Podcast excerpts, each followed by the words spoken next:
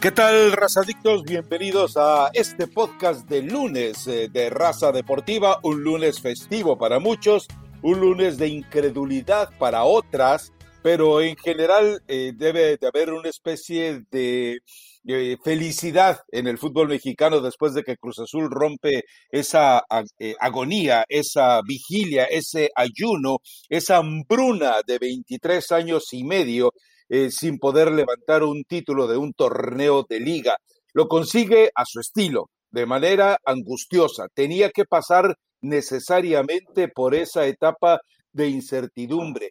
Tenía que pasar necesariamente por todo ese escenario en el que a final de cuentas eh, había todavía las dudas sobre si lo iba a conseguir, pero finalmente lo pudieron conseguir. Así que antes de que escuchemos a Elizabeth Patiño, déjeme recordarle que como un buen vecino, State Farm está ahí. Rafa, ¿cómo estás? La verdad que creo que en términos generales de todos teníamos cierta simpatía porque Cruz Azul lograra ser campeón, se cumplió, se logró.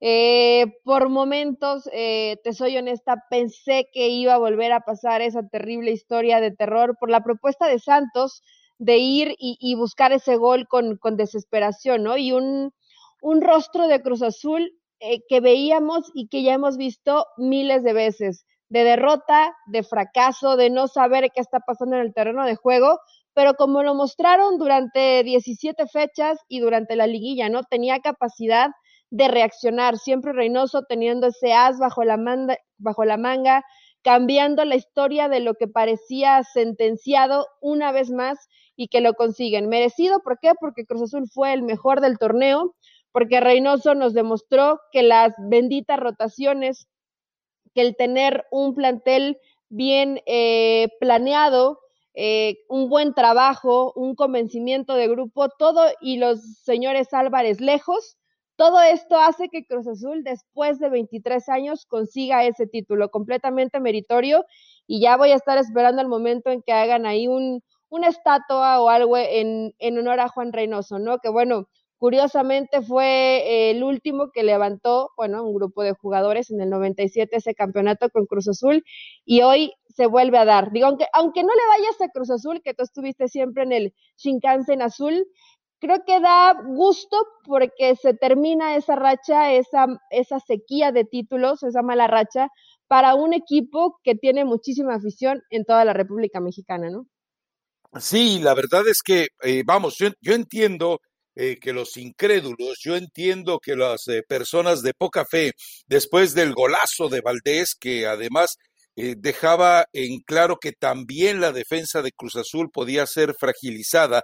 Bueno, pues a pesar de todo eso, había, eh, vamos, internamente yo sabía que Juan Reynoso iba a ser el acomodo para el segundo tiempo y cambiar simplemente el chip y volver a aparecer y volver a presentar y volver a tener inevitablemente la, mejor versión de Cruz Azul. Y lo hizo, es decir, simplemente con la entrada de Yoshimar Yotun y con la entrada de Santi Jiménez, el equipo eh, tuvo un recambio, obviamente también en la postura del resto de los jugadores, un recambio eh, brutal y que dejaba muy en claro que todo el trabajo que se había hecho en el semestre iba a dar frutos. Y eh, si bien lo ganó por eh, el marcador global, si apenas empata en el partido de vuelta, quedó claro por las situaciones y las condiciones de gol que manejó después, que podía haber todavía inflado el marcador. Ya cuando decidió que era mucha eh, fiesta y que había que ponerse serios, bueno, hasta metió al Shaggy ya para simplemente resolver la situación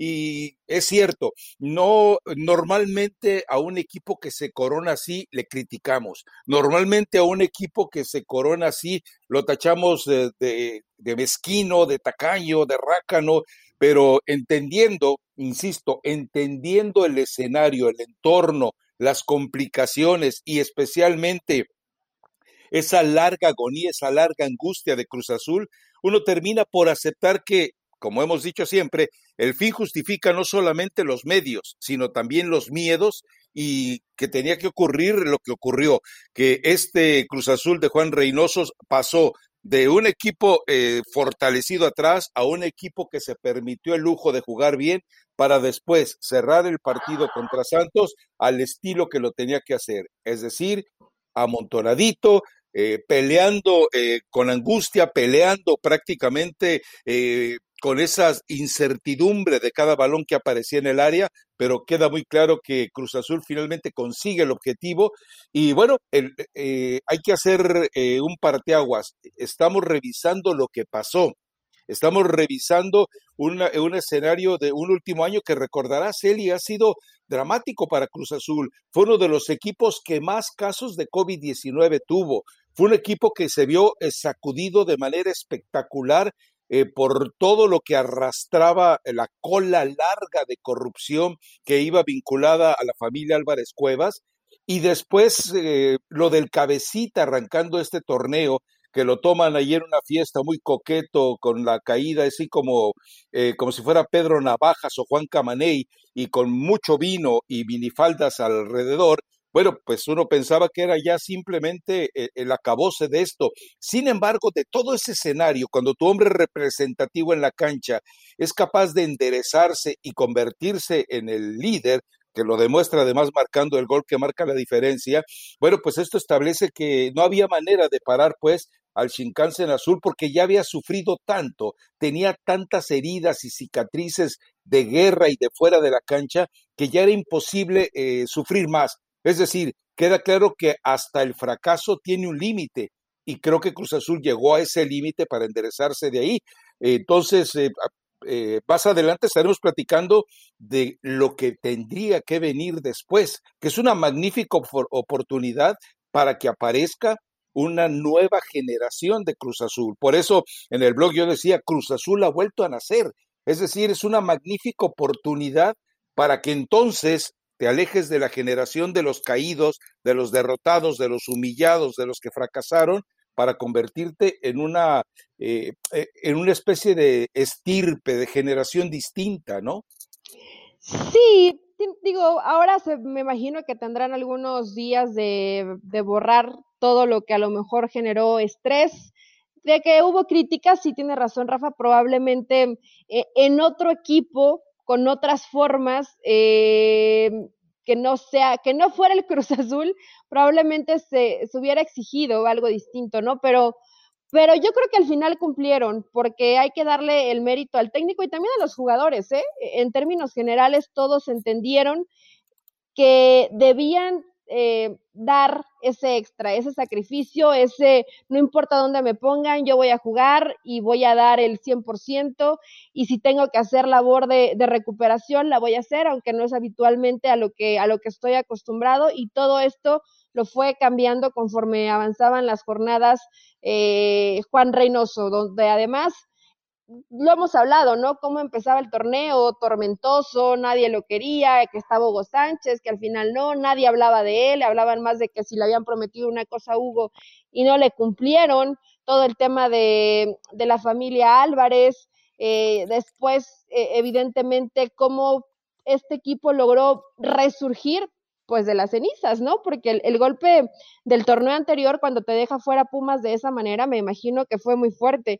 Y por supuesto que en cada uno de los jugadores podemos encontrar una historia que llama la atención. Ayer, aunque por supuesto que lo tienes en la cabeza, tal vez no está tan fresco, y cuando escuché y leí después que Jesús Corona es la primera vez que es campeón de liga, pues es una situación complicada, Rafa, porque tiene 40 años, porque ha sido portero de la selección mexicana, porque es un gran arquero y es increíble que, la trayectoria que tienes no había podido ser coronada con un título y que además no solamente no había podido ser coronada, sino los desastres en cómo se fueron dejando títulos en el camino, ¿no? Entonces, eh, este tipo de historias creo que son lo que, lo que llaman la atención y que hacen todavía mucho más valioso que se haya podido romper esa sequía veíamos al Chaco Jiménez casi casi celebrando como si él siguiera jugando, ¿no? Y ahí eh, su hijo Santiago Jiménez que terminó haciendo una liguilla interesante, que, ha madurado. Pablo Aguilar, que para mí está convertido en, el mejor central de, del fútbol mexicano.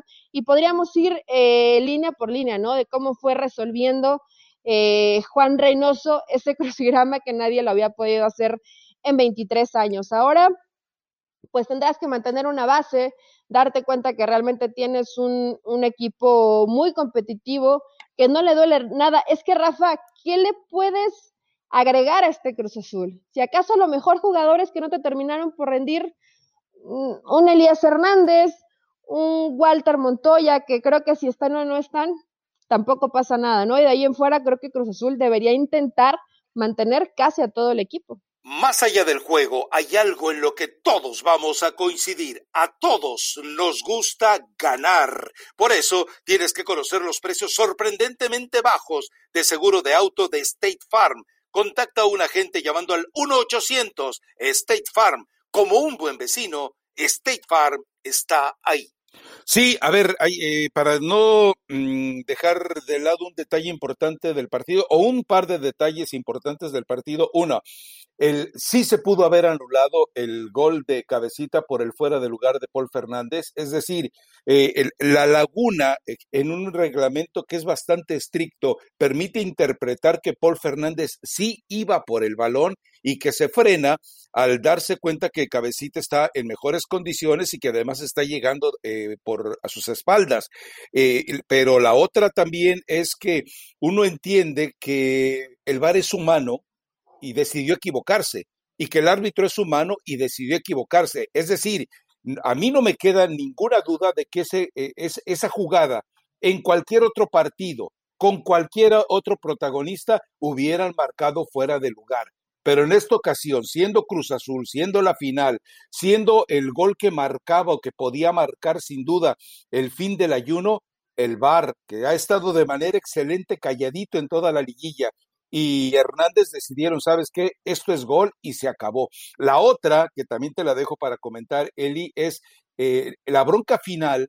Eh, apegado a reglamento, hubiera terminado dejando a los equipos con siete jugadores tal vez por bando y, Juan Reynoso se vio muy mal, es decir, le hemos reconocido lo brillante de su trabajo, lo maravilloso de su trabajo, pero cuando tú lo ves que se mete a la cancha y empieza a repartir patadas, porque digo, el video ahí está, él patea, e, son situaciones que de una u otra manera empiezan a percudir un poquito esta noche brillante de Cruz Azul, pero insisto, lo, comento porque hay que comentarlo, porque no podemos dejarlo de lado que no termina por ser tan enfático en el desenlace final, eso no, hay ninguna duda, que no termina por ser eh, prácticamente el, meollo, el tuétano de, esta victoria de, el global de Cruz Azul, pues tampoco. Pero eh, si, no lo comentamos, es decir, estamos cayendo también en una omisión que sería hasta una falta de respeto para el, el escucha de este podcast, ¿no? Sí, digo, honestamente yo sí vi que, que de algunas patadas los técnicos no tendrían eh, ni por qué meterse, ¿no? Tratar simplemente de, de separar un poco y saber, bueno, que, que tenían el, el título ya eh, ahí en sus, en sus manos, que no debían de, de, perder la cabeza, pero también Rafa yo vi, digo, no, no, lo, no quiero justificar a Reynoso, pero yo vi un puñetazo por parte de un jugador de Santos. O sea, le, le cayó, si no mal recuerdo, en, en la nariz y bueno, después él también comienza a, dar algunas Pero si no se mete a la cancha no pasa, él no tenía que entrar a la cancha, Almada se quedó afuera. En eso tienes completamente razón y, y, eso que Almada constantemente está reclamando y haciendo este situaciones que los árbitros evidentemente le, le están regaña y regaña durante el partido, pero sí lo de Reynoso, bueno, tenía que haberse mantenido afuera, ¿no? Al margen, aunque creo que la primera agresión sí fue por parte de, de, los jugadores de Santos y bueno, ya él responde equivocadamente, pero mm, empaña un poco, tal vez no tenían por qué cerrar así las formas. Y sí me llamó la atención, Rafa, yo entiendo, ¿no? Que es parte de, del mandato de la liga, de, no saques tarjetas o no pares tanto el partido pero pues lo que es falta es falta, ¿no? Y lo que hay que sancionar, pues hay que hacerlo, o de plano es no sanciono a nadie y que esto corra como, como tenga que, que correr y que termine con todos los jugadores en la cancha. No sé si de pronto esto fue lo que, lo que le terminan pidiendo al arbitraje en la liguilla, ¿no? Ya no, ya no queremos jugadores expulsados, ya no queremos tantas tarjetas y dejar que, que el partido fluya un poquito más. Yo creo que no está mal porque nos da un poquito más de espectáculo, pero cuando hay que sancionar, ni modo, ¿no? Y, y simplemente se quedó cortito en amarilla para, para Doria y para Santi Jiménez. Sí, yo estoy de acuerdo con lo que hizo el árbitro, es decir, eh, faltaba un minuto de juego y te, te, quedas con un minuto de juego y le mantienes en esa última jugada la posibilidad a Santos del empate y también le mantienes a Cruz Azul por lo menos el hecho de no ensuciarle la coronación. Yo creo que, eh, a, ver, eh, podrán criticar mucho el, tra el, trabajo de Hernández y de Guerrero eh, por los antecedentes que tienen, pero la verdad a mí me parecieron magníficos dentro de lo que cabe, o sea, eh, entendiendo la bronca, entendiendo el gol y el fuera de lugar de Paul Fernández, a mí me parece magnífica que esta sea la nueva forma de conducirse del arbitraje, no más protagonismo del VAR. El VAR aparece como una situación colateral, como lo hicieron en el supuesto eh, penalti que pedía el equipo de Santos eh, cuando le pega la pelota en el pecho a Luis Romo. ahí, eh, eh, de acuerdo, revísala, pero revísala rápido, dime si es o no. Y, y así debe de ser el VAR. Es decir, el VAR fue sin duda el mejor jugador número 12 de esta liguilla. Eso me pareció espectacular. Así que bueno, esperemos que así sea de aquí en adelante y que no sea nada más una probadita para que volvamos a los mismos vicios en el siguiente torneo del fútbol mexicano. Ahora, ¿qué debe hacer Cruz Azul? Eli, ya lo empezabas a analizar tú. Se les vence contrato a Orbelín Pineda, se le vence contrato a Pablo Aguilar y a Jesús Corona. Los tres son fundamentales. Ahora, Orbelín Pineda, si lo vas a cambiar a Tigres y Tigres se está ofreciendo que escojas entre todo lo que tiene excepto por supuesto Guiñac, pero todo lo demás está disponible, a mí me parece que es una eh, magnífica oportunidad, porque además los jugadores de Tigres que no saben la que se viene y, y, y, que pueden ir a jugar a un equipo que es campeón vigente, me imagino que también van a aceptar, pero yo creo que tendrá que ser muy meticuloso Cruz Azul para saber elegir quiénes se van y mm. quiénes se quedan. Sí, no sé, Orbelín, a mí al menos, Rafa, creo que queda de ver un poco en la liguilla, ¿no? Mucho, mucho. Mm, no, digo, en el partido contra Santos, en el de ida, eh, ingresa y participa un poco, bueno, acompaña a Luis Romo, ¿no? Que es el que termina haciendo el, el, esfuerzo en la jugada. Pero sí, en términos generales, de pronto decías, bueno, ¿por qué Reynoso no lo está utilizando habitualmente como titular? Y cuando entraba al terreno de juego era evidente que, que no te estaba rindiendo.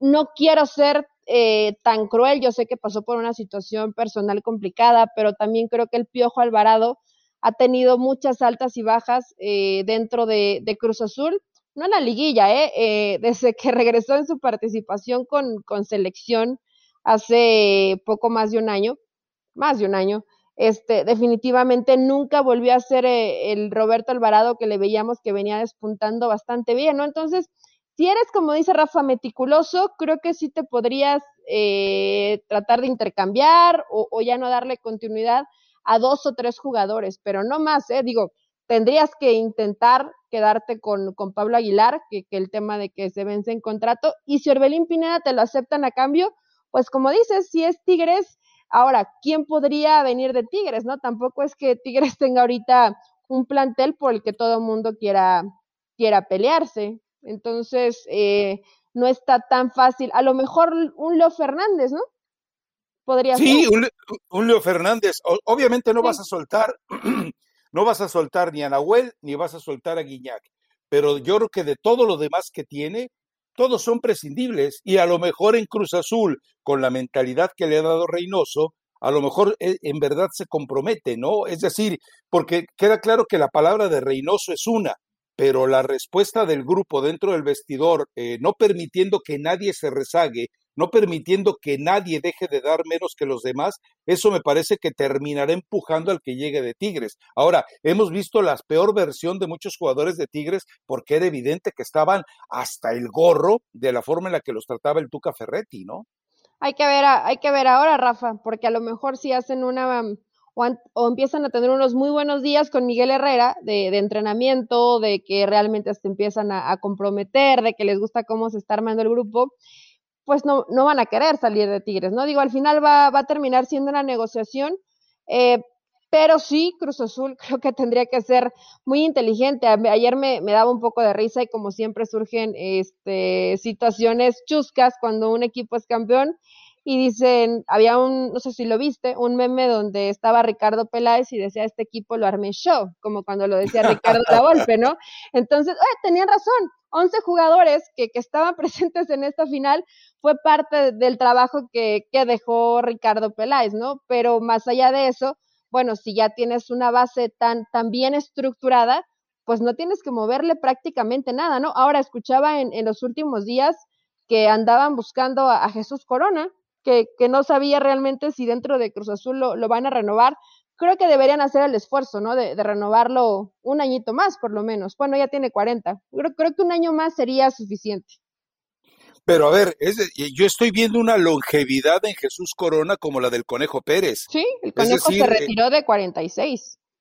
Eh, eh, eh, Jesús Corona, excepto aquel pasaje, a ver, ha tenido pasajes eh, muy violentos y, demostraba que le gustaba la noche, como aquella ocasión en la que su primo, el que aparentemente es su mellizo, golpeó a un eh, parroquiano ahí a la hora de las copas. Pero también queda algo claro, eh, el tipo se cuida. Y ayer me llamó mucho la atención de Corona que mientras estaban empujándose y dándose de golpes, él se quedó totalmente a un lado. Es decir, tuvo la sangre fría de entender que si se metía al mare magnum que tenía lugar ahí, iba a verse involucrado y él era el que menos podía permitir que se le calentara la sangre. Imagínate que tenga un pasaje como aquel que tuvo contra Morelia, lo hubieran tenido que expulsar. Entonces yo creo que Corona, tal vez tarde, a los 40 y tirando ya a los 41, es evidente que, eh, que es un jugador necesario en Cruz Azul,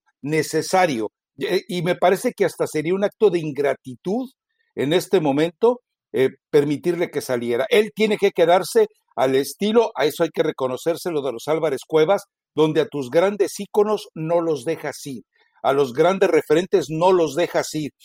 Eh, si crecieron, se tienen que morir con Cruz Azul. Recordemos el caso de Nacho Treyes. Hasta el último de sus días se presentó a trabajar, a no hacer nada, pero para dejar en claro que la armonía eh, eh, eterna que tenía que haber entre Cruz Azul y Nacho Treyes, había que dejarla eh, bien sentada. Yo creo que a ninguno de estos tres lo puedes dejar ir. Orbelín, sí, insisto, le pesa la camiseta de titular, pero si lo mantienes como relevo, me parece que es una magnífica opción. Vamos a ver cómo cómo lo logran resolver, ¿no? Ya no están los Álvarez Cuevas, ya no está metido Carlos Hurtado, aparentemente. Entonces, yo creo que mm, con todo esto a favor, eh, lo de Álvaro Dávila, que yo tengo mis dudas de su habilidad para, yo creo que toda fue circunstancias que lo favorecieron para aparecer él como parte de este milagro celeste, pero yo creo que a final de cuentas la inercia de este Cruz Azul y la personalidad de Reynoso pueden ayudar a que este sea el principio de una generación ganadora. Vamos a ver, esperemos todavía a ver cómo logran hacer los ajustes. Lo bueno para este Cruz Azul, no sé si estés de acuerdo conmigo, es que afortunadamente Cruz Azul tiene por delante eh, por lo menos un par de meses para descansar y regresar eh, pleno a, las canchas. Es decir, no tiene prisa, no es como los torneos de invierno, que de repente te toman apergollado y que tienes que precipitar todo para estar listo en el siguiente torneo. No, tiene tiempo para reposar, disfrutar, vacacionar y regresar de nuevo al trabajo.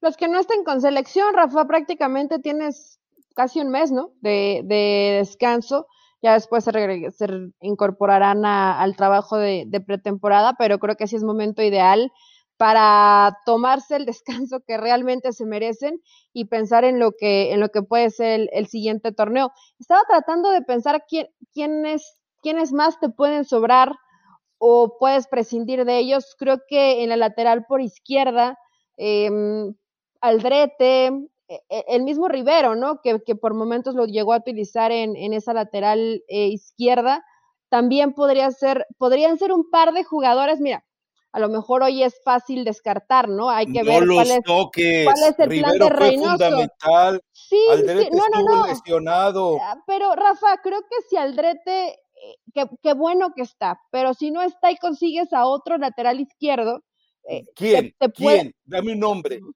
Otro lateral izquierdo que esté en, que esté en buen momento. No, pues tendría que. No, no, no. El fútbol mexicano, no. A lo mejor tendrían que, buscarle por otro lado, en, en, Sudamérica, probablemente, Rafa. Tú dices, no los toques, pero también Cruz Azul, pues me imagino que va a ser una, un refresco de plantel, ¿no? Un, vamos a ver quién sí funcionó, quién no, y, y seguimos con, con la base que tenemos no es tan fácil, yo entiendo, y lo que me dices, ¿no? Encontrar laterales izquierdos, pero creo que sobre todo con el caso de, de Aldrete, como solo te juega en esa posición, podrías buscarle a lo mejor eh, en el mercado y, darle salida, ¿no? Creo que en términos generales rindió, pero tampoco fue determinante para que Cruz Azul fuera campeón del fútbol mexicano. No, eh, a ver, pasó por la etapa de lesión y recuperación. Tardó mucho en recuperarse. E, exacto, o sea, e, e, él no es tan responsable de lo que le ocurrió a final de cuentas con un accidente al que está expuesto cualquier futbolista. Pero yo creo que eh, eh, eh, si tienes un especialista, porque lateral izquierdo es un problema en el fútbol mexicano. Es decir, Jorge Sánchez, por Dios, entre él y Aldrete me quedo con Aldrete. Mayorga podría ser una mejor opción, sobre todo ahora que Chivas lo está manejando. Mayorga sí tiene mucho más peso ofensivo que lo que tiene Aldrete y Chivas está en este momento en condiciones de prescindir de Mayorga, pero también eh, la experiencia que tiene el Drete, pues no la va a tener Mayorga. Pero bueno, eh, vamos a ver cómo lo resuelve todo esto el paso de los días Cruz Azul, que tendrá eh, tiempo sobre todo para irse tranquilizando. Hay que recordar que hasta septiembre se pueden hacer operaciones en los equipos de la Liga MX. Bueno, eh, hay dos temas pendientes. Uno de ellos es la Copa América, ya anunció la Conmebol, no se lleva a cabo en Argentina, ya eh, Colombia había sido descartada y, ahora aparece Brasil. Lo más curioso es que Brasil también tiene un gran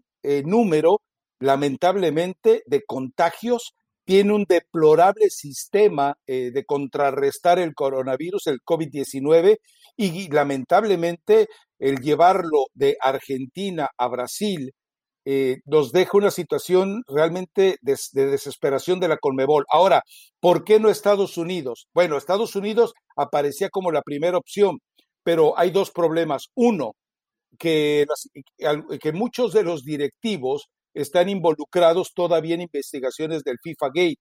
Y segundo, que la, la CONCACAF eh, tiene las fechas, la coincidencia de fechas que es mínima, pero para la organización entre la Copa Oro y la Copa América no le permitió o CONCACAF no le avaló a Zoom el hecho de que pudiera llevar a la Conmebol y su Copa América a Estados Unidos. Eso fue lo que ocurrió a final de cuentas y se juega en Brasil. Es decir, eh, ahora sí que, eh, y, entiendan eh, los queridos radioescuchas chapines que no es una situación que uno quiera manejar en términos peyorativos, pero ahora sí, como se acostumbra a decir en México, salieron de Guatemala para entrar a Guatepeor. Insisto, estoy utilizándolo como un juego de palabras con el que normalmente eh, eh, ponemos en perspectiva el escenario, pero creo que se equivoca. Si, si, por si te vas a, de Argentina Brasil, eh, los brasileños están como para ser modelo de la forma en la que se enfrenta el COVID-19. Yo creo que no,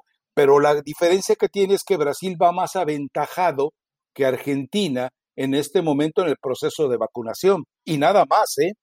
Pasión, determinación y constancia es lo que te hace campeón y mantiene tu actitud de ride or die baby.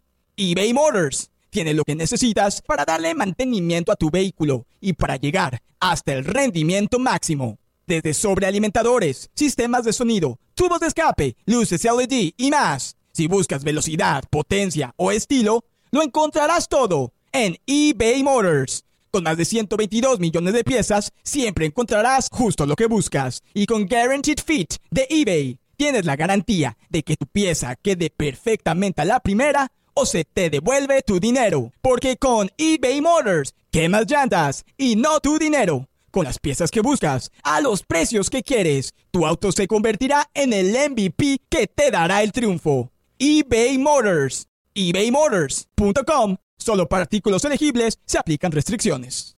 Sí, a ver, eh, a lo mejor estamos un poco a la, a la distancia, Rafa, y no medimos realmente las consecuencias. Ayer leía una carta que no recuerdo en, no recuerdo en el tweet de quién, de quién estaba, y, y te hablan y te muestran las formas que de pronto tienen eh, en ciertos países de Sudamérica para presionar y que se esté jugando la, la, Copa Sudamericana y la Copa Libertadores, ¿no? Me parece increíble que inclusive eh, recurran a situaciones eh, legales para amedrentar y decir, tú quédate calladito y, y que no pase absolutamente nada.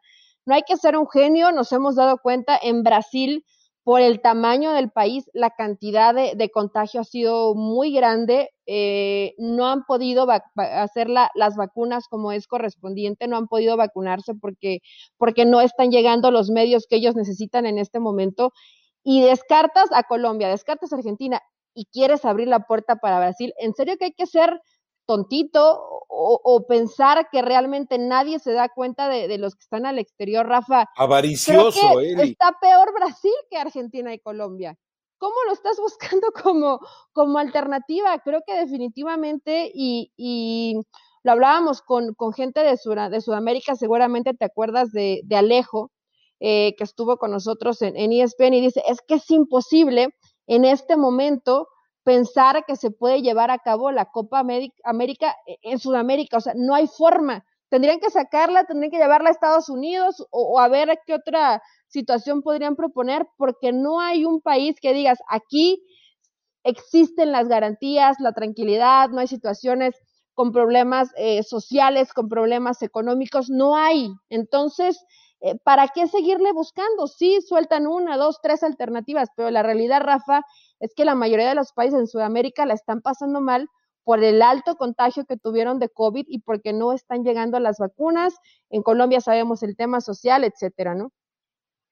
Sí, definitivamente es una equivocación, insisto. Eh, Estados Unidos habló con, bueno, hablaron entre gente de la Conmebol con Estados Unidos, con la gente de Zoom, con la gente de US Soccer, sobre la posibilidad de mudarlo a una burbuja cómo se organizó en Orlando, cómo se puede organizar en Texas, cómo se puede organizar, incluso como la selección lo va, lo va a hacer ahora en Denver, pero a final de cuentas, eh, insisto, muchos dirigentes de la Conmebol no pueden entrar a Estados Unidos, no deben y no quieren entrar a Estados Unidos.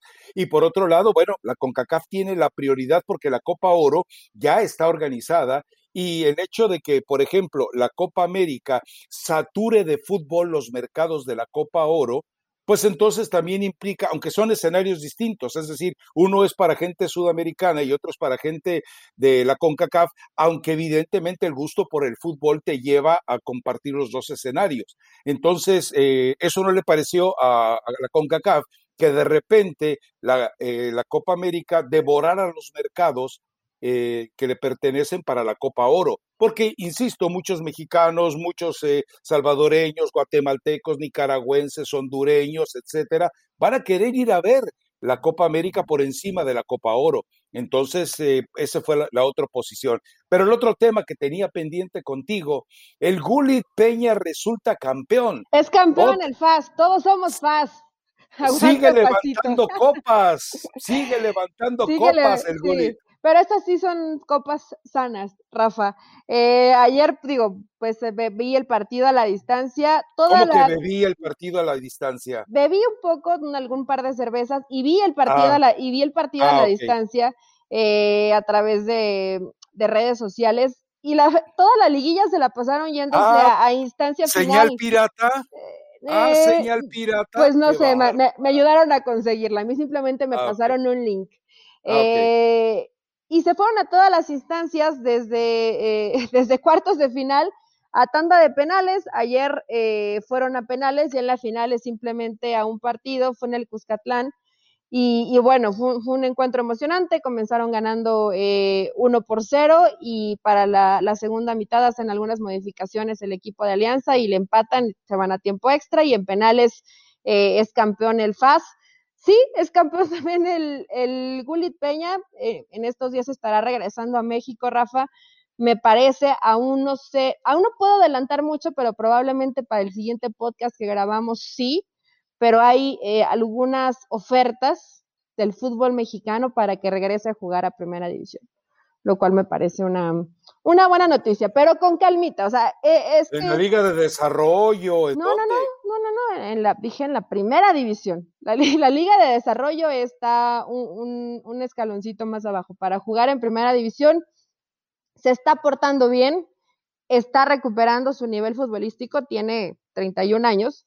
Creo que todavía si, si enfoca y retoma bien su carrera, Rafa le podría dar para, para regresar al fútbol de, de, acá de México de primera división, que por supuesto es de, mucho mayor exigencia que lo que estaba eh, jugando en El Salvador, pero creo que al final, digo, en un tema personal para mí es buena noticia y en tema de que, de que Carlos Peña, bueno, recupere su carrera y sobre todo que recupere su, su estabilidad como, como persona, ¿no? Creo que es lo, lo más importante.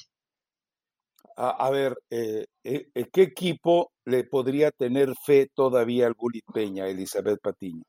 No sé, Rafa. Ah, siempre, siempre hay alguien que le puede eh, tener fe o que a lo mejor se meten a investigar un poco más, que le dan seguimiento, que se enteran. Si realmente vuelven a caer en actos de, indisciplina, pues hoy es muy fácil enterarse o, darse cuenta, Rafa. Entonces, mira, en los últimos contratos que ha firmado el Gulit eh, con cualquier equipo, eh, ya sea en México, en la liga de, expansión, hoy en El Salvador, pues siempre hay esa cláusula de un mal comportamiento y te vas, y, no hay forma de, dar eso marcha atrás, ¿no? Entonces, Carlos lo sabe, hoy es campeón con el FAS y él quiere regresar al fútbol mexicano y hay un par de opciones ahí. Entonces, ¿ya cuándo volvemos a grabar podcast? ¿El viernes? El viernes. Ah, bueno, el viernes ya te doy un poquito más de, de pistas de cuáles son esos equipos interesados. No creo que te quite el sueño, sé que vas a poder dormir bien de aquí al viernes, pero, pero bueno, eh, creo que al final siempre va a ser importante, no, Carl, no, no el Woolwich, sino cualquier jugador que haya pasado por situaciones difíciles y se esté recuperando, porque sabemos que hay situaciones que no estás eh, recuperado al 100%, sino que es día a día, pues creo que termina siendo buena noticia, ¿no? Y termina siendo positivo. Eh, sí, pero bueno, antes del Mundial de Brasil, todos pensábamos que él iba al Mundial y no regresaba a México, que ni siquiera iba a regresar por sus cosas.